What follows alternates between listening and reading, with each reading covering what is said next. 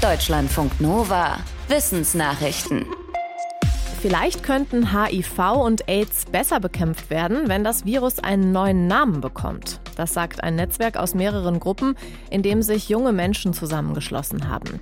Heute zum Welt-AIDS-Tag fordern sie öffentlich von der Weltgesundheitsorganisation HIV umzubenennen. Sie sagen, dass diese Abkürzung sehr negativ belegt ist und Stigmatisierung und Vorurteile mit sich bringt. Die Krankheit verlaufe mittlerweile aber anders als früher und sei mit den richtigen Medikamenten gut behandelbar und auch nicht mehr ansteckend. Wenn es weniger Stigmatisierung und Vorurteile gäbe, dann würden sich mehr Menschen ordentlich behandeln lassen und das Virus nicht mehr weitergeben. Die Gruppen sammeln auf einer Internetseite Vorschläge für eine neue Bezeichnung des Virus. HIV ist die Abkürzung für humanes Immundefizienzvirus. AIDS heißt die Krankheit, wenn sie ausbricht. Das ist die Abkürzung für erworbenes Immunschwächesyndrom. Die aktuellen Krisen, also Krieg, Corona-Pandemie und Wirtschaftskrise, sind schwierig für Demokratien. Eine schwedische Denkfabrik hat einen Bericht dazu gemacht und sagt, dass viele Demokratien nicht mehr so stabil sind. Besonders betrifft das Länder wie Ungarn, Polen, die USA, Brasilien, Indien und Mauritius. Dass eine Demokratie weniger stabil ist, sehen die Fachleute daran, dass zum Beispiel den Wahlergebnissen nicht vertraut wird oder dem Justizsystem. Für den Bericht wurden mehr als 170 demokratische und nichtdemokratische Länder untersucht. 27 Länder haben sich demnach zuletzt zu autoritären Staaten entwickelt. Zu einer Demokratie wurden nur halb so viele Länder. Als autoritärste Region der Welt wird der Nahe Osten genannt. Die Fachleute sagen, um stabiler zu bleiben oder wieder stabil zu werden, sollten Demokratien dafür sorgen, dass mehr Menschen an Prozessen und Entscheidungen beteiligt sind. Ein kleines Fossil aus Belgien könnte den Stammbaum der Vögel ganz neu ordnen. Es handelt sich um ein Stückchen Gaumenplatte von einem Dino-Vorfahren der heutigen Vögel. Die Tiere lebten vor etwa 67 Millionen Jahren, also kurz vor dem Massenaussterben der Dinos. Laut den Forschenden, die die Gaumenplatte des Vogelvorfahren untersuchten, war diese Platte nicht fest mit der oberen Schnabelhälfte des Tieres verbunden, sondern es gab ein Gelenk dazwischen, sodass der Dino seine beiden Schnabelhälften unabhängig voneinander bewegen konnte. Diese Eigenschaft haben heute auch die allermeisten Vogelarten weltweit. Aber in der Forschung ging man lange davon aus, dass die ersten Vögel einen feststehenden oberen Schnabel hatten, so wie er heute noch zum Beispiel beim Vogelstrauß oder beim Kiwi vorkommt. Und dass sich das obere Schnabelgelenk erst später entwickelte. Die neue Studie zeigt nun, dass es genau andersherum gewesen sein könnte. Dann wären Vögel mit einem feststehenden oberen Schnabel später entstanden als angenommen.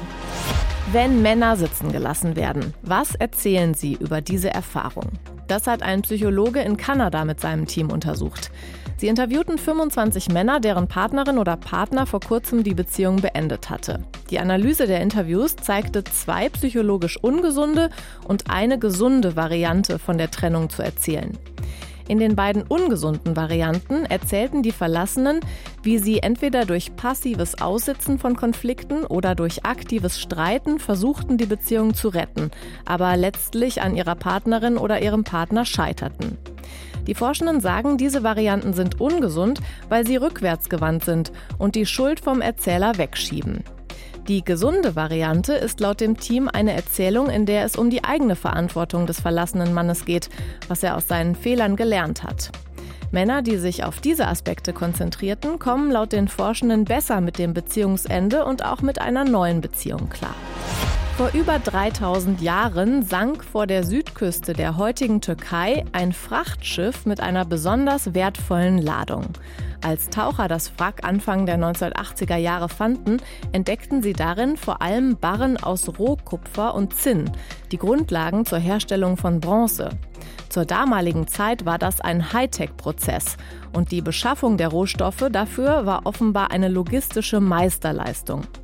Während Kupfer in Europa und Vorderasien nämlich recht häufig vorkam, war Zinn extrem selten. Forschende haben nun die Zinnbarren aus dem Schiff neu analysiert und sie können zeigen, dass etwa ein Drittel davon aus dem heutigen Usbekistan in Zentralasien kam. Das heißt, es muss tausende Kilometer über Land transportiert worden sein. Aus früheren Studien ist bekannt, dass es sich bei den Minen in Usbekistan nur um kleine Unternehmungen handelte, die von örtlichen Viehhaltern betrieben wurden. Dass diese Menschen Zugang zu komplexen Lieferketten hatten, ist laut den Forschenden ein neuer Beleg für die erstaunliche Komplexität der damaligen Welt. Wenn es um das Aufspüren von Beute unter einer geschlossenen Schneedecke geht, macht den Bartkäuzen niemand was vor. Die grauen Eulen mit dem großen runden Gesicht leben in den arktischen Gebieten Nordamerikas und Eurasiens. Sie können Wühlmäuse unter mehr als einem halben Meter Schnee hören und finden. Dafür schweben sie eine Weile über der Stelle, an der sie die Tiere vermuten, bis sie sie ganz genau lokalisiert haben.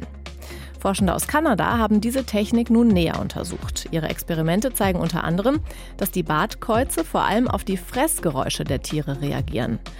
Die haben laut den Forschenden eine eher niedrige Frequenz, die besser durch den Schnee dringt. Die Käuze nutzen ihr rundes Gesicht wie ein Radargerät, um diese Geräusche genau zu orten. Am besten sind sie laut den Forschenden direkt über der Wühlmaus zu hören. Schwebend suchen die Eulen diese Position. Dabei hilft ihnen, dass ihre Flügel extrem leise sind. Deutschlandfunk Nova